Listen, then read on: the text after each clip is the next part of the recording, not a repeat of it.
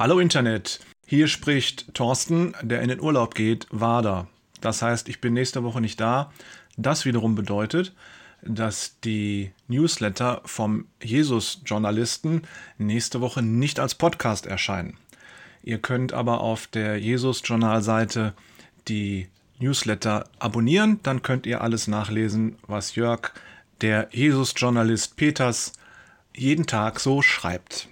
Viel Segen dabei und einen gesegneten Jahresübergang ins Jahr 2023 wünscht euch Thorsten, die Stimme des Jesus-Journalisten Wada.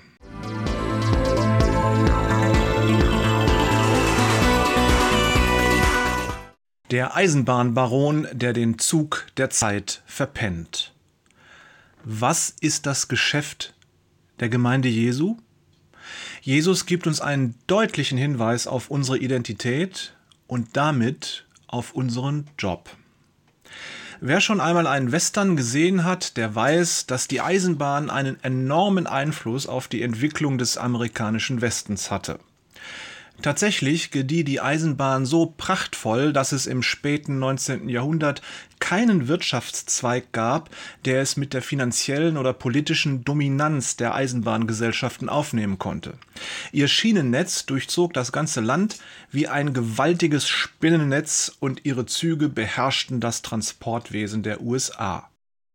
Dann kam das Automobil. Die Eisenbahnbarone pennen.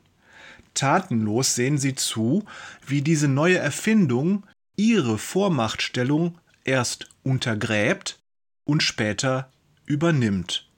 Sie lassen sich buchstäblich die Butter vom Brot nehmen.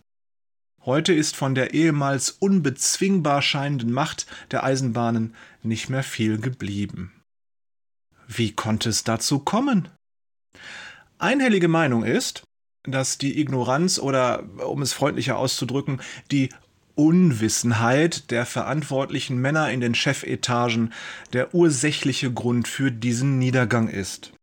Die Verantwortlichen wussten nicht, in welchem Geschäft sie tätig sind. Sie dachten, sie sind im Eisenbahngeschäft tätig, doch das stimmte nicht.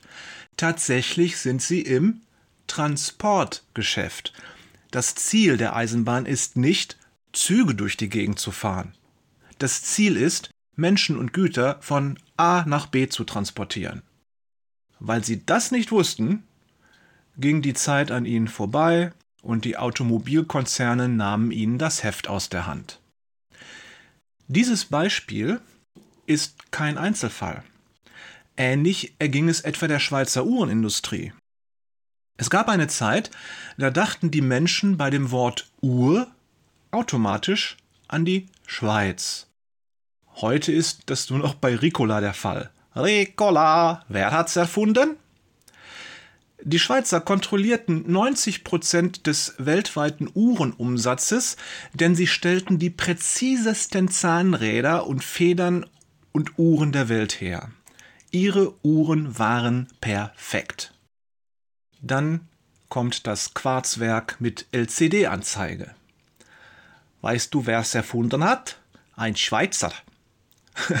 Nur spielte das leider keine Rolle. Seine Landsleute wollten diese Uhren nicht bauen, denn sie hatten keine Zahnräder, Federn oder Zeiger.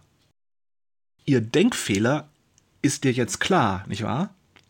Die Verantwortlichen in den Schweizer Chefetagen dachten, sie seien im Uhrengeschäft tätig. Ein tragischer Irrtum. Tatsächlich war es ihr Geschäft, Menschen beim Ablesen der Zeit zu helfen. Weil sie das nicht erkannten, haben die Schweizer heutzutage einen Weltmarktanteil von vielleicht na, 20 Prozent. Als ich neulich einen Artikel mit diesen Fakten gelesen habe, da musste ich unwillkürlich an die Gemeinde Christi denken. In welchem Geschäft sind wir als Gemeinde tätig? Sind wir im Kirchengeschäft tätig? Im Geschäft rund um religiöse Dienstleistungen? Ich glaube nicht. Das Geschäft der Gemeinde ist es, Menschen für Jesus Christus zu gewinnen. Ist es nicht so, dass unsere grundlegende, unsere wahre Identität die des Menschenfischers ist? Jesus hat uns die Zielgruppe seines Dienstes genau definiert. Er sagt, nicht die Gesunden brauchen den Arzt, sondern die Kranken. Ich, Jesus, bin nicht gekommen, um Gerechte zu rufen, sondern Sünder. Evangelium nach Markus Kapitel 2 Vers 15. Da wir Jesu Nachfolger sind, dürfen wir annehmen, dass diese Zielgruppe auch die unsere ist. Oder zumindest sein sollte. Wir sollen uns um die Sünder kümmern. Wir sollen und wollen uns um Menschen kümmern, die Jesus nicht kennen. Das ist unser Geschäft. Wir sind im Menschenfischergeschäft.